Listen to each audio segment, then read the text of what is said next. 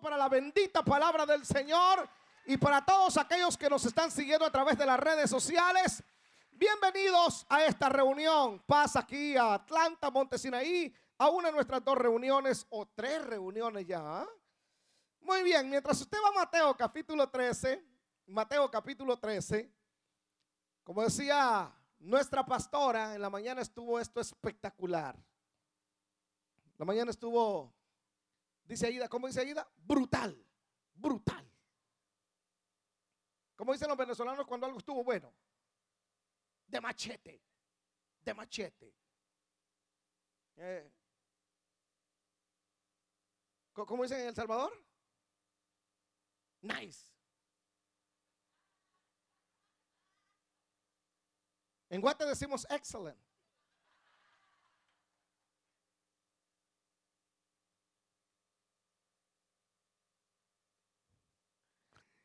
Muy bien, Mateo capítulo 13. Dice, aquel día salió Jesús de la casa y se sentó junto al mar. Y se le juntó mucha gente. Y entrando él en la barca se sentó y toda la gente estaba en la playa. Y les habló muchas cosas por parábolas diciendo, he aquí el sembrador salió a sembrar. Y mientras sembraba parte de la semilla cayó junto al camino. Y vinieron las aves y la comieron. Pero parte cayó en pedregales donde no había mucha tierra y brotó pronto porque no tenía profundidad de tierra. Pero salido el sol se quemó y porque no tenía raíz se secó. Y parte cayó entre espinos y los espinos crecieron y la ahogaron. Pero parte cayó en buena tierra y dio fruto a cual ciento, al cual a sesenta, al cual a treinta por uno. El que tiene oídos para oír que oiga. Los de buena tierra digan amén. Yo aquí veo gente de buena tierra. Todos son buena tierra. Todos son de por ahí de Michoacán, de Durango, buena tierra. Lo que le siembre, ahí se cultiva. Hay diferentes tipos de suelo y diferentes tipos de colores de tierra. Los que son agricultores entenderán esto. Como también hay diferentes tipos de semilla. Cada semilla está destinada para determinado tipo de suelo. Para determinado tipo de tierra. No, no. Una semilla, hay semillas que no funcionan en determinada tierra. Por ejemplo, está el suelo arenoso, el suelo arcilloso, el suelo seco, el suelo pedregoso, el suelo húmedo, el suelo pantanoso. Pero para cada tipo de estos suelos existen la forma de trabajar la tierra. No se trabajan igual. Como también existen los tipos de semillas que se pueden sembrar en ella. Para todos hay una semilla. En cierta ocasión estaba yo caminando junto a la playa allá, eh, donde nací. Estaba caminando en la playa. Y llegué a visitar a un señor. Era, era arena, era playa. Y entonces comencé a ver unas matitas, habían ahí. Y usted sabe que su pastor es un poco curioso. Entonces yo vine y jalé una matita para, porque me llamó la atención que era un sembradío. ¿quién siembra? ¿Quién siembra en arena? Usted está loco. Y cuando jalé la matita, encontré ahí el maní, el, el cacahuate. Entonces entré eh, al Señor y le dije, oiga, eso es manía, ¿cierto? Me dijo, sí. ¿Y por qué la siembra en arena? Oh, porque la arena es una buena tierra para sembrar el maní, el cacahuate, se da ahí. Yo me quedé impresionado, ¿cómo es posible que aguanta tantas temperaturas tan caliente, pero soporta y da fruto? Días después iba por un camino y miré un terreno lleno de, de fango, de agua, estaba pantanoso. Y había unas vainas que salían, eran unos surcos, unas vainas que salían. Entonces llegué a donde estaba el Señor y le dije, oiga Señor, ¿qué es esto? Me dijo, es arroz. Pero así como está de pantanoso, mejor, es exactamente el terreno que necesita el arroz para crecer. El arroz no puede crecer donde hay, donde es seco, tiene que crecer en lo pantanoso, en lo húmedo, donde hay mucha agua. Ahí saqué conclusiones que todos aquellos que comen arroz, por eso es que engordan. No es tanto la harina, sino el agua que contiene el arroz. O sea, usted, usted no está gordo, está inundado nomás.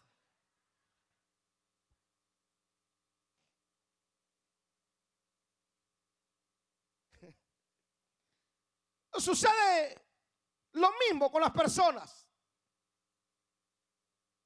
No sucede lo mismo. Ustedes es tierra y es semilla. Usted es semilla, pero a la misma vez es tierra. Hay personas que son buena tierra para los milagros. Oyen una palabra un ministro dice recibe el milagro, la gente dice, wow, esa palabra es mía. Se la toman, no la cuestionan, la creen. Hay gente que ha sido sanada escuchando un, programa radial hoy con Facebook, pero antes que era la radio, los predicadores decían, ponga, decía el hermano Gille, ponga la mano izquierda en la radio y la mano derecha donde está el enfermo. Y la gente se sanaba. Sin embargo, habían otros que decían, ah, puro cuento. Eso no recibían milagros. O sea, hay gente que es buena tierra para los milagros. Hay personas que son buenas tierras para el mensaje de prosperidad. Hay otros que lo cuestionan. Pero hay gente que dice, wow, esa palabra me va a bendecir, me prospera. La toman y se la llevan y la ponen en práctica y comienzan a prosperar. Pero también hay otros que son buena tierra para el resentimiento. Todo iba bien hasta que llegamos ahí. Hay otros que son buena tierra para el resentimiento. Hay otros que son buena tierra para los pleitos. Hay otros que son buena tierra para la ira. Una persona que es buena tierra para el resentimiento, para los pleitos, para la ira, no necesitan una ofensa grande. Hay gente que usted los puede ofender, les puede decir lo que se les dé la gana. Y ellos siguen su camino normal viven tranquilos, duermen tranquilos, no les pasa nada. Te ven el día de mañana, te vuelven a sonreír. Y uno dice, pero ¿por qué este no está enojado? Porque él no es buena tierra para las ofensas. Usted tírele todo lo que quiera. Él no se va a ofender. Sin embargo, los que son buena tierra para las ofensas, con una mala mirada que usted les haga, ya con eso tienen. Ellos se sienten ofendidos, dañados, heridos, molestos no te vuelven a hablar, te borran de tus contactos, no quiero saber nada de ti.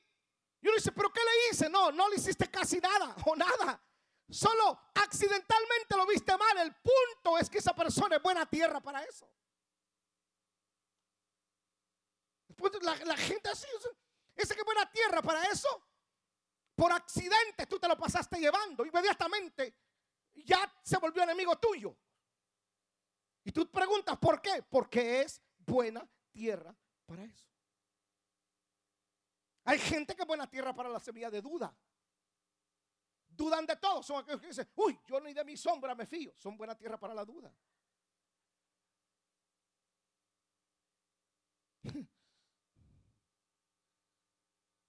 dígale al vecino, mire, ¿usted qué tipo de tierra es? Dígale.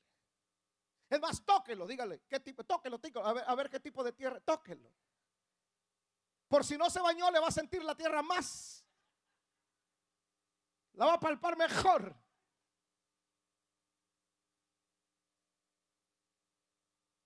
Mire pues. ¿Cuál es lo más importante? ¿La semilla o la tierra? ¿Qué es lo más importante? Algunos dicen la tierra, otros dicen la semilla. No, son las dos. Porque nada sirve tener tierra si no tiene semilla. ¿Y de qué sirve tener semilla si no tiene tierra donde sembrarla? Así que las dos son importantes. Tanto la tierra como la semilla. El punto es que cuando usted lee la parábola del sembrador, observe bien, note bien el grave error del sembrador. En el verso 4 dice, y mientras sembraba, parte de la semilla cayó junto al camino y vinieron las aves y la comieron. Otra en predregales, otra en espinos. O sea, mire bien acá. Toda la semilla que se sembró y que cayó en estos tipos de terreno fue básicamente porque el sembrador no trató bien la semilla. No tuvo cuidado dónde sembraba la semilla. O sea, ¿qué sembrador siembra en pedregales? ¿Qué sembrador siembra entre espinos? Solo alguien que no valora la semilla. No, alguien me tiene que ayudar mejor. Solo alguien que no valora la semilla, que no sabe el potencial que contiene una semilla. Entonces la tira para donde sea. Pero alguien que dice esta semilla puede alimentar una nación entera, la va a sembrar bien.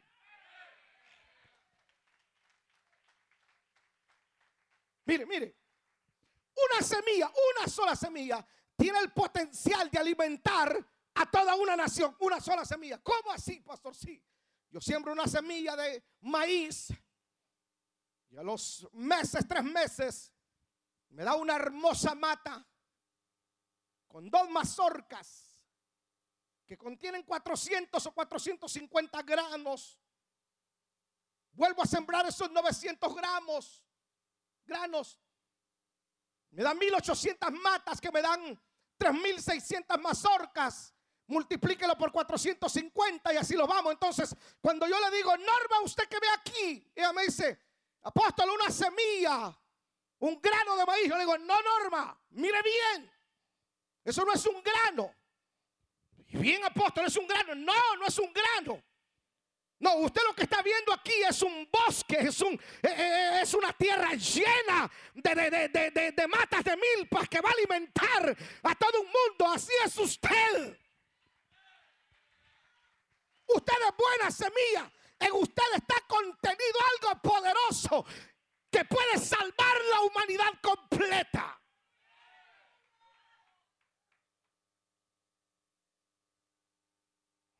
Voy a sacarme todo lo que no me saqué en la mañana. Sí, porque en la mañana el tiempo nos lleva voladitos. Entonces el, el sembrador agarró y comenzó a sembrar, a tirar la semilla no cuido bien la semilla. Vamos, dígale al vecino, cuide bien su semilla. O sea, e, escuche, lo más poderoso que nosotros tenemos en la tierra es semilla. Todo es producto de una semilla. Todo. Absolutamente todo. El dinero que usted carga lo hacen de papel. El papel se produce de un árbol que fue sembrado por una semilla. La hoja con la que usted escribe también le hicieron de un árbol que fue producto de una semilla.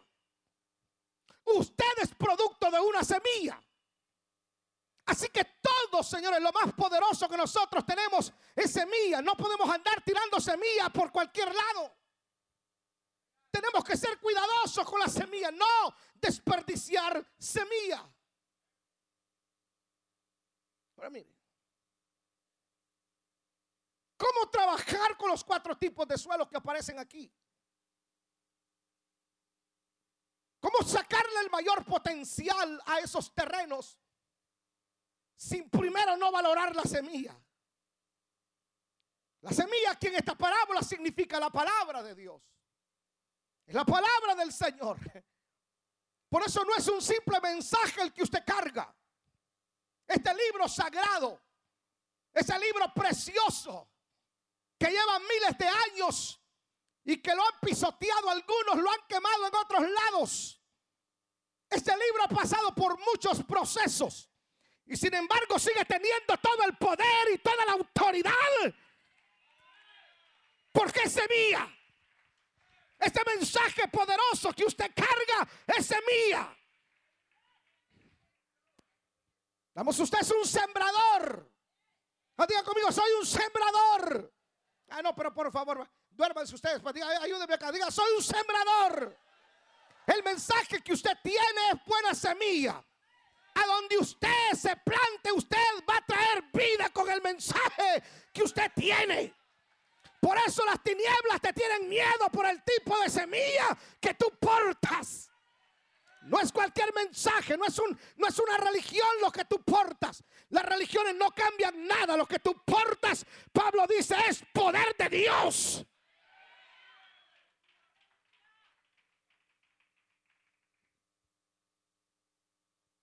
El mensaje semilla.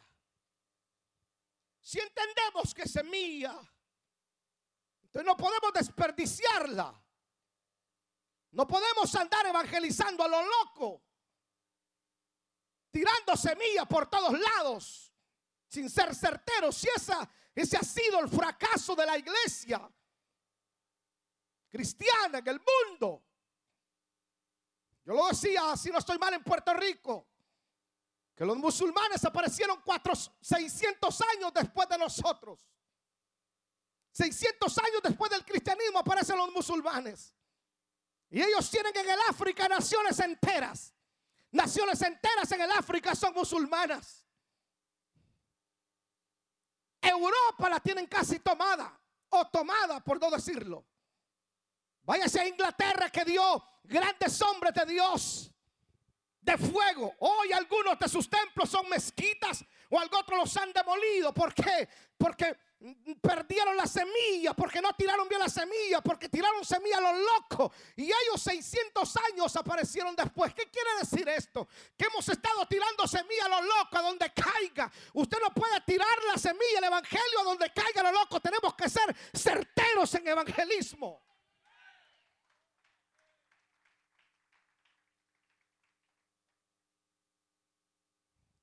Pastor, yo voy a evangelizar. Está bien, vamos a evangelizar. Pues seamos certeros en lo que hacemos.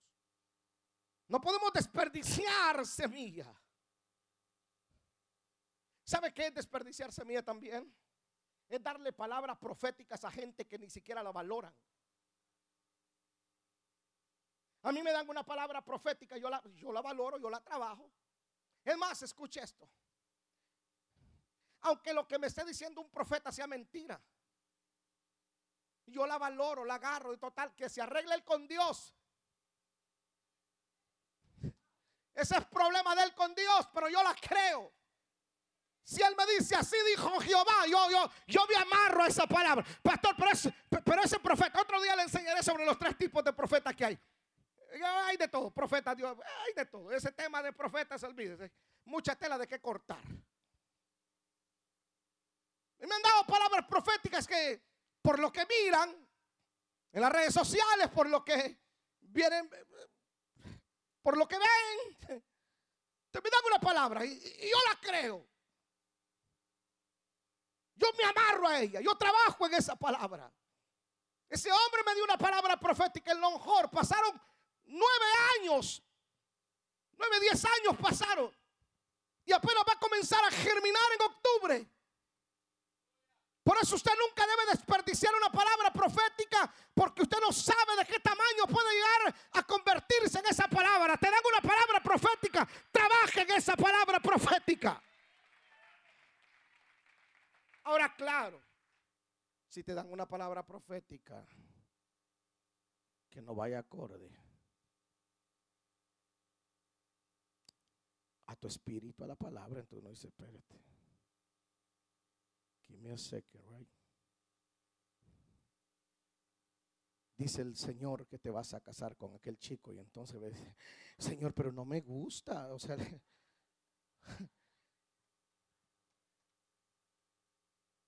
aquella va a ser tu mujer, espérate, ¿cómo que va a ser mi mujer? Está casada.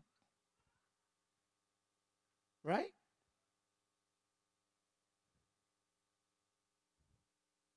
Dice el Señor que te cases ahorita. Señor, tengo 17, ni yo me mantengo.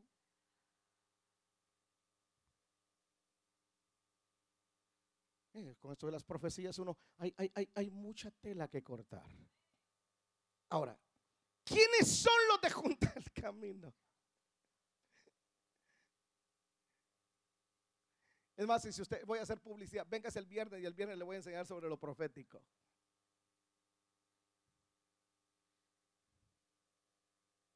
¿Quiénes son los de junto al camino?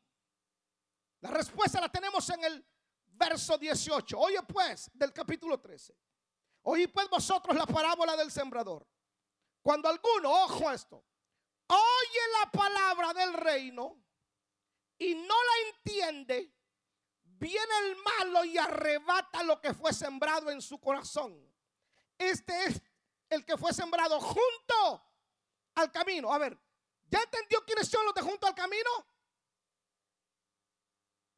Ni leyendo gana el examen usted, man.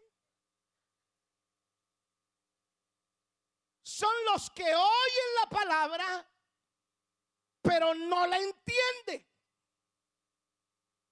La oyen. Todos aquí tenemos la capacidad de oír. Todos. Eso espero que todos me estén escuchando. Todos tenemos esa capacidad de oír, pero no todos tienen la capacidad de recibir la revelación de la palabra.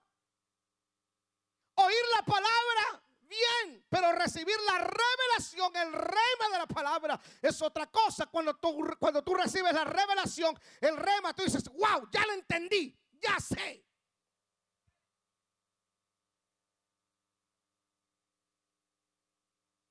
No me levante la mano, pero ¿cuántos de aquí se han quedado dormidos leyendo la Biblia? No me levante la mano, pero ¿cuántos de aquí han dicho, he leído la Biblia, leo la Biblia, pero no la entiendo? Es que ese es el punto, ese es el error. Que usted lee la Biblia. La Biblia no se lee, se lee el periódico. La Biblia se escudriña, se le escarba y se le busca la revelación y le dices, Espíritu Santo, revélame la parábola del sembrador, revélame la parábola de la cizaña, revélame la palabra, revélame, dame revelación para que no solamente oiga, sino que la entienda. Si usted entiende la palabra, no estará confundido. Gente que viene a las iglesias, pero están más confundidos ay, estoy en el camino correcto. Eh, eh. Ya papá, a estas alturas del partido.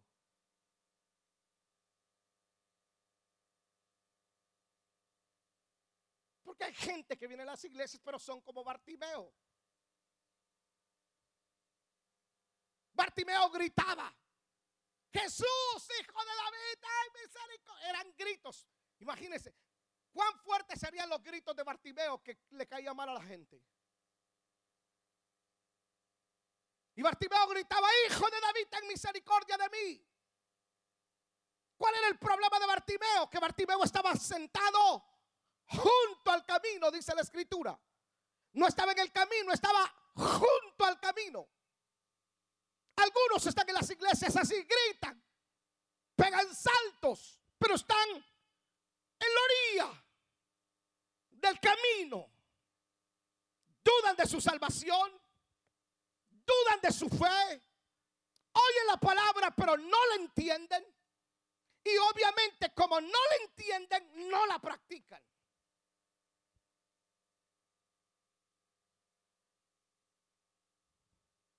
Los de junto al camino leen, oyen la palabra, pero no la comprenden.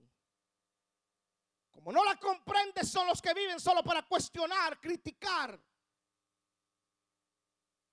porque a él le va bien y a mí no me va tan bien. Y comienza a criticar. Como no entiende la palabra, lo único que hace es criticarla. Y algunos se van ofendidos de la iglesia por el mensaje. Escuche esto. Todo aquello que de la palabra te ofende es porque no has tenido revelación de ello. Lo que se te revela no te ofende, te bendice. Todo lo que se te revela no te ofende, te bendice.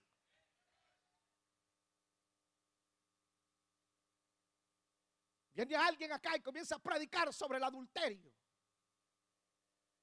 Te vas ofendido. O comienza a predicar sobre X tema. Eh, por ejemplo, sobre el diezmo, pues, que es lo más, lo que más se cuestiona, se critica en las iglesias. te están predicando sobre el diezmo, entonces te vas ofendido. Solo plata son en las iglesias, solo dinero. No, no, no. No es que en las iglesias se pida plata, nadie te pone una pistola de diezmo o se muere. No, no, no es así. ¿Por qué te vas ofendido? Porque no has tenido revelación. Una vez tú entiendes la palabra, se te revela el diezmo, la palabra, en algo tan simple como eso. Entonces tú ya no cuestionas, no te ofendes, sino que te bendice, prospera, porque se te reveló. Pero todo aquello en lo cual no tiene revelación, lo cuestionas y te ofende. Cualquier tema, X tema. Tomé eso el diezmo por decirlo, pero X tema.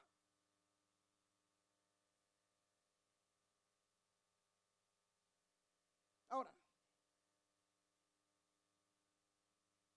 mire pues, vamos al verso 19. Cuando alguno oye la palabra del reino y no la entiende, viene, ¿quién viene? ¿Y qué es lo que pasa? Y arrebata. Ah, lo que fue sembrado Mire qué poderoso esto. Mire pues. El interés del diablo no es que tú dejes de venir a la iglesia. No. Algunos dicen, mire, uy, usted es que no, miren, no fui a la iglesia porque el diablo, usted me desperté tarde, no escuché. No, no, no, no, no. No le eché la culpa al diablo, usted no puso el despertador. Oye, es que el diablo se me cruzó usted que mire que me llegó un primo de allá de las nueve. No, no, no, no le eche culpa. Mire, primo, lo siento, voy para el culto, vas conmigo. No, no, no le eche culpa. El, el, diablo no está interesado en que tú no, en que tú dejes de venir a la iglesia. ¿Sabes cuál es el objetivo del diablo? En robarte la semilla que se te fue sembrado. Ese es el propósito. Porque si te roba la semilla, si te roba la palabra, te roba la fe. Si te roba la fe, no creces. Si te roba la fe, te morís. Si te roba la fe, sos desagradable a Dios. Porque la fe viene por... Entonces el enemigo dice, mire, se le sembró una palabra, entonces mueve a todos sus demonios, a todos sus achichincles los mueve, eso no lo pudieron traducir, a todos sus demonios los mueve para que te roben la palabra. Usted dice, ve, canta corito, no hay problema. Brinca, salta, lo que quieras. Pero cuando salgas de la iglesia, entonces te comienza a bombardear con dudas, no sobre el predicador necesariamente, sino sobre la palabra. Porque el diablo sabe que lo único que te puede transformar es la palabra. Lo que te saca de la droga es la palabra. Lo que te sana el cáncer es la palabra. Lo que transforma tu matrimonio es la palabra. Lo que te libera, lo que te saca del pecado es la palabra. Entonces dice, róbele la palabra.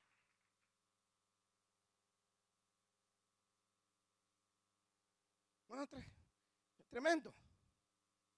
Te roba la palabra. Hay personas que pueden pasar toda una vida en una iglesia y nunca conocer el mensaje del reino. Nunca.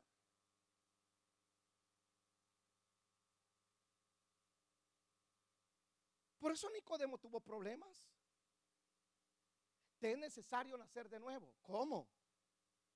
¿Me tengo que meter otra vez dentro del estómago de mamá? No, Nicodemo. te estoy hablando del mensaje del reino. ¿y cómo se hace eso? Pero papá, eres maestro de Israel y no sabes eso. Eso es elemental, mi querido Watson. Eso es básico. No entiendes eso. Pero vas todos los domingos a la iglesia y no se te ha revelado todavía eso. No. ¿Cómo se hace eso, pues? Es que es la palabra que se te fue sembrada.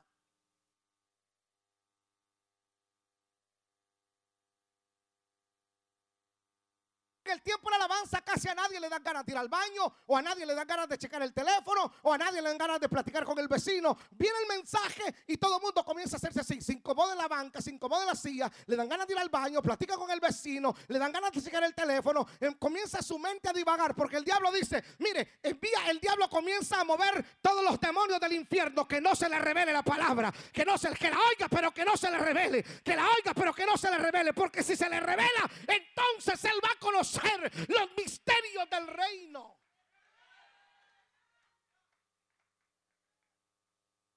Gente que nunca han experimentado la llenura del Espíritu Santo. Porque caminan en la orilla.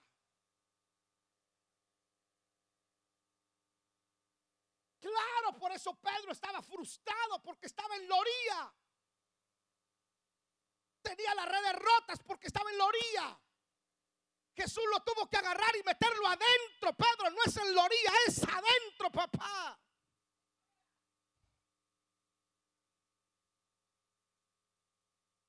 Mírele con cara de bravo al vecino. Diga, ah, paisano, deje de andar caminando por la orilla. Dígale.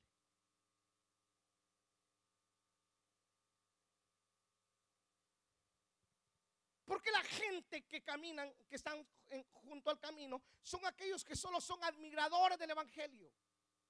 Les gusta la iglesia, les encanta la alabanza. Pero no quieren compromiso. Por eso no se meten mucho. Allí en la orilla está bien, allí junto al camino.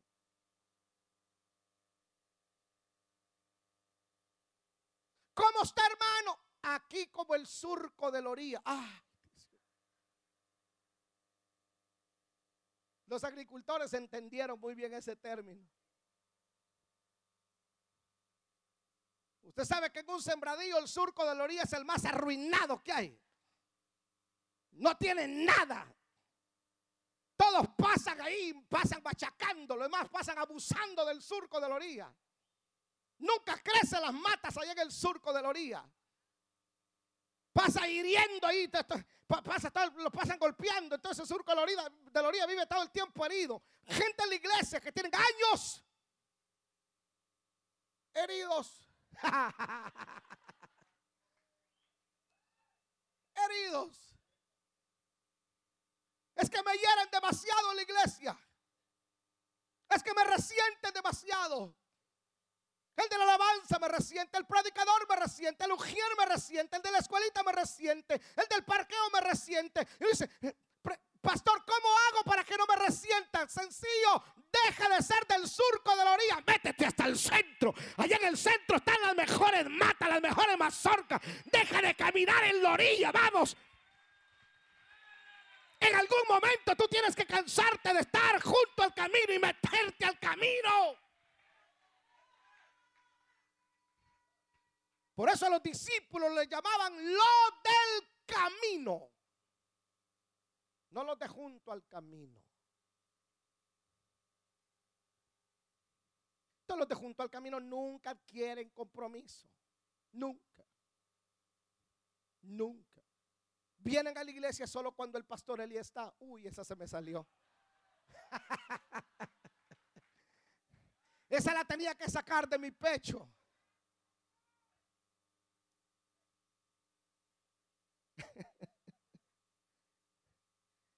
Dígale al vecino, creo que eso lo dijeron por ti, paisano.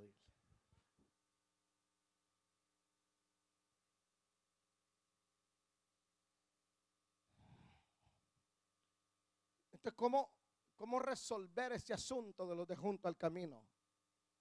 Entonces, Bartimeo estaba ahí en la orilla gritando y Jesús se detuvo y, mandó a dos de sus discípulos, de esos bravos así como el pastor Santos, de esos que hacen crecer las redes, de esos discípulos cañones que tengo acá.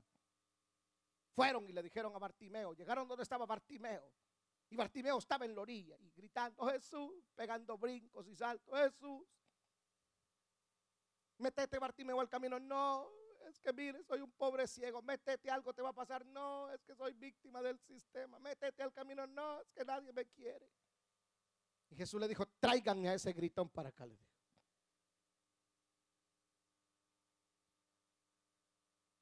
Y los que lo fueron a traer, no le dijeron otra cosa más que, Bartimeo, ten ánimo. Lea la escritura. Mire lo que dice la escritura. Marcos 10, 46.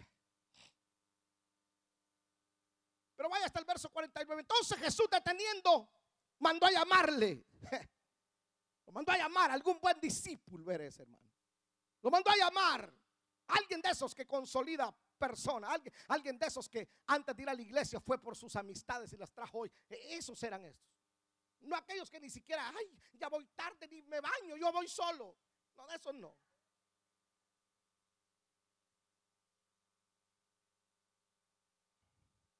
Y llamaron al ciego diciéndole, ¿cómo le dijeron?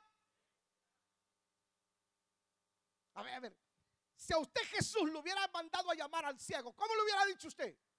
Sea honesto, sea, hey, si usted sabe que le van a, le van a sanar la vista, ¿qué, ¿cómo lo hubiera llamado? Alguno le hubiera hecho, alguno le hecho, parce, vamos, parce, vamos a Bendito nene, vamos.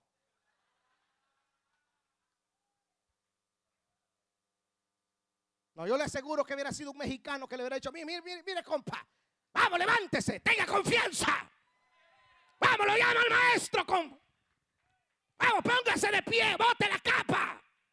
Lo primero que Bartimeo hizo, mire lo que dice en la escritura que hizo Bartimeo. Y él entonces, arrojando la capa se levantó y vino a Jesús. Respondiendo Jesús le dijo, ¿qué quieres que te haga? Pero ya no estoy, ya no estoy junto al camino. Ahora lo tengo ¿dónde? Lo tengo en el camino. Ya no estoy junto. Aquí junto al camino grito. Aquí junto al camino me resiento. Aquí junto al camino lloro. Pero ahora que estoy en el camino frente al maestro, ya tengo confianza. Y entonces le dice, ¿qué quieres que te haga? Ya no estás junto al camino, ahora estás en el camino, papá. ¿Qué quieres? Porque los de junto al camino ni para pedir sirven.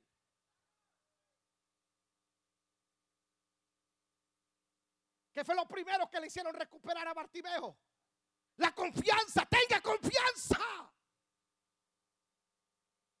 Una vez tú recuperas la confianza, la vista viene, hombre, tranquilo. Una vez tú recuperas la confianza, la casa viene. Una vez tú recuperas la confianza, la salud viene. Una vez tú recuperas la confianza, la bendición viene. Una vez tú recuperas la confianza, aleluya, viene el milagro. Ten confianza. Vamos, dígale al vecino, tenga confianza. No, no, no, no. Va pues, le voy a decir así, así para que usted se siente. Tenga confianza. Las cosas van mal, ¿qué esperas tú que te digan? ¿Ah? Tenga confianza. Tenga confianza. No, diga, al vecino, tenga confianza. Tenga confianza. Tenga confianza. Confíe, hombre. Todo va a estar bien. Esto se va a resolver. Y ahí verán a esos discipuladores buenos que hay. Como no vienen a la academia, entonces inventan ellos sus propios versos bíblicos. Tenga confianza, Dios aprieta pero no ahorca. Dios tarda pero no olvida.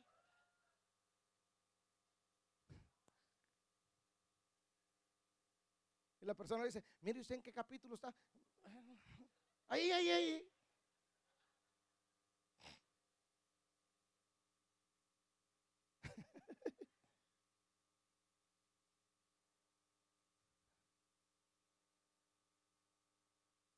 Tenga confianza, le dijo. Y luego dice, te llama. Y lo sacó de la orilla del camino. Y lo primero que hizo ya con confianza, botar la capa. Tiró la capa, eso no me sirve. Ahora estoy frente a él. Los de junto al camino viven con esa capa todo el tiempo. Capa de víctima capa de dolor, capa de desgracia, capa de pobre, capa de, necesitado, capa de pobre mí, pobre yo. Mírenme, soy los de junto al camino, soy los que no prospera. Ay, mi matrimonio, ay, mi vida, ay, qué desgracia, ay, todo. Tengo esta capa. Una vez te encontrás con alguien que te mete, te saca de la orilla y te mete al camino, lo primero que vas a tener que hacer es soltar esa capa vieja que llevas años arrastrando. Lo vas a tener que soltar. En algún momento te vas a tener que deshacer de ella y salir de junto al camino y meterte al camino, Señor.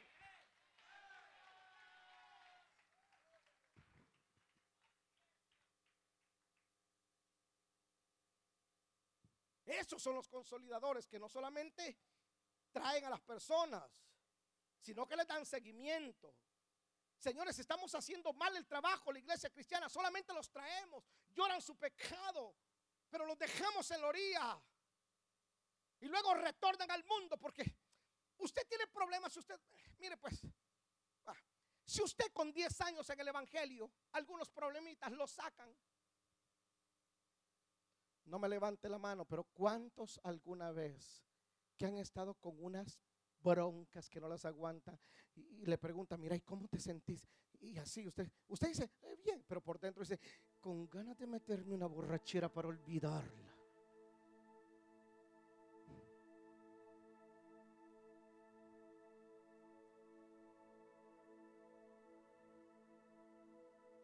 ¿Alguna vez usted se ha sentido así? Pero, pero luego reacciona, uy, no, pero soy hijo de Dios. Uy, no, pero soy cristiano. Y usted se usted que tiene 10 años, pero imagínese un recién convertido. Dame atención, imagínese un recién convertido. Que tiene un mes, es más, que tiene una semana de haber venido. Y el enemigo comienza a bombardearlo.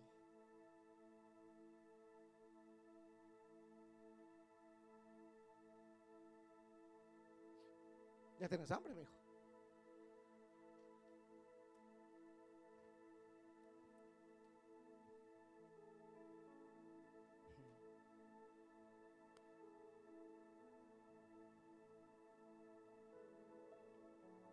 ¿Cuántos años le llevó a usted madurar?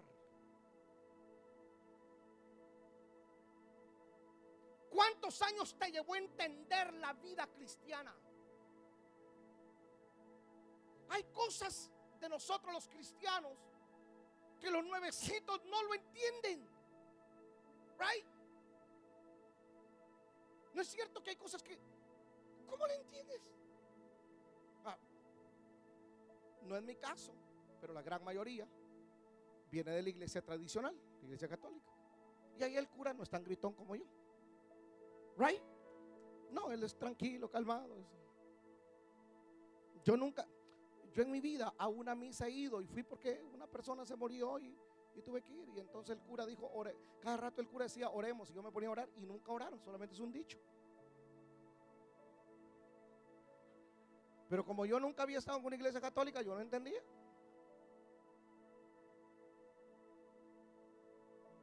Pero no es cierto que hay cosas de nosotros los cristianos que la gente que viene por primera vez no entiende. ¿Para qué no entiende?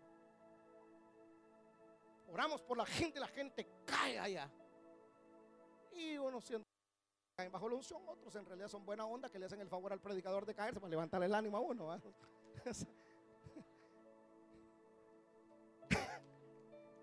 Lo ayudan a uno. Pero ellos no entienden. Ellos no entienden por qué al ponerle las manos a una persona endemoniada vomita y es liberada. Ellos no entienden por qué tiene que vomitar. Eso no que, pero ellos no entienden eso. Ellos no entienden por qué hay chicas danzando. Ellos no entienden por qué usted llora en la lava. Ellos no entienden eso. Imagínense. Vienen y reciben la palabra y aceptan al Señor. y salen de aquí contentos, felices de haber escuchado la palabra. ¿Cuánto tiempo espera el malo para atacarlos? ¿Cuánto? Ahí afuera, mire. Ahí afuera. ¿Cómo? Pastor, allá afuera voy a ver el diablo. Sí, a veces disfrazado de hermano.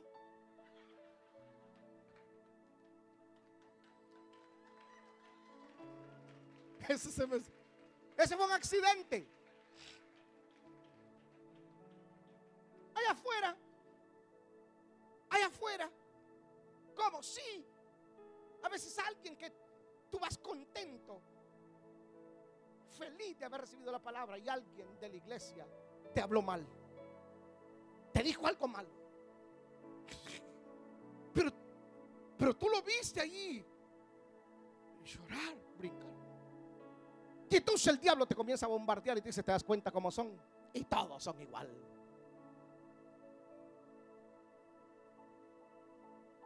¿Usted lo entiende? ¿Usted lo aguanta? Usted a mí me puede decir lo que quiera. Llámeme como quiera. A mí no me afecta. Yo entiendo. Yo tengo madurez. por ser predicador, por enseñar, ¿de qué no me han dicho en las redes sociales? ¿De qué no me han dicho? traiciones, mm, de todo. Yo las entiendo. Yo tengo madurez. Pero el que acaba de venir a Cristo, ¿cómo? Él no entiende que el enemigo le quiere robar lo más precioso que se llevó de aquí, que es la palabra. Se la quiere robar. Porque el enemigo sabe que una vez esa persona se le revele la palabra, jamás tendrá necesidad de alcohol, de droga, jamás tendrá necesidad de pecar. Él lo sabe. Él lo sabe. Entonces, ¿qué es lo que hace todo buen agricultor con la semilla?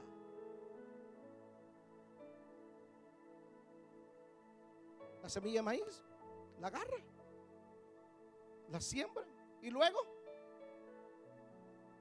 la tapa, right? La tapa. No la tapa así. No, no, no, no. No, la tapa así. Encima de semilla y solo le. Y le bota tierrita encima. Tierrita. ¿Cuál es el propósito de tirarle tierrita encima? Para que las aves no la miren y se la coman. Y nosotros traemos a la gente. Aceptan a Cristo, el Señor les perdona sus pecados, pero nadie se encarga de tirarle tierrita así para cubrirlo. Te estoy cubriendo en oración. Griselda, te estoy cubriendo. Acepta a Cristo. Entonces uno está. Señor, Griselda tomó la decisión. Padre, ella es salva. Cubre. Estoy intercediendo por ella. Griselda tiene un problema. Griselda, aquí está mi número. Llámame 24-7. Estoy para servirte. Aquí estoy. Mire, tengo problemas. ¿Y dónde estás? En tal parte. Voy para allá. O estoy orando por ti. ¿O qué quieres que haga? Eso es cubrir la semilla. Porque es lo más valioso que, que tengo. Me costó traerlo y ahora recibió la palabra. Entonces, yo cubro. Lo protejo. Porque Él no sabe pelear con las aves. Él no sabe pelear con demonios. No. A él lo que le enseñaron que hay que tirarle agua bendita y eso no funciona. A él lo que le enseñaron es abrir la Biblia en el Salmo 91 y eso no funciona. A él lo que le enseñaron fue eh, eh, poner eh, para que no le espanten ajos en la pared. No, eso no funciona. Si me explico? Él no sabe cómo se pelea con los demonios. Él no sabe cómo se ataca en el mundo espiritual. Él no lo sabe. ¿Quién lo tiene que cubrir? El sembrador el sembrador.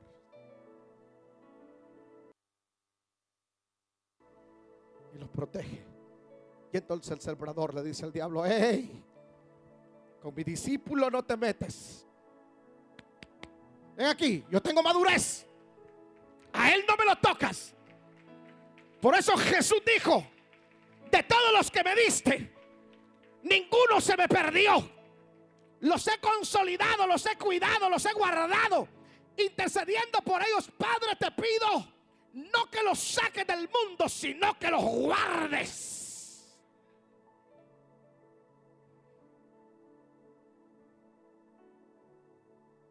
Cuido. El domingo, Pedro, vamos a la iglesia. No he lavado, yo te lavo la ropa, pero vamos. No he comido, yo te llevo a comer, pero vamos. Porque estoy protegiendo mi semilla mi plantita, que un día va a germinar, va a producir fruto.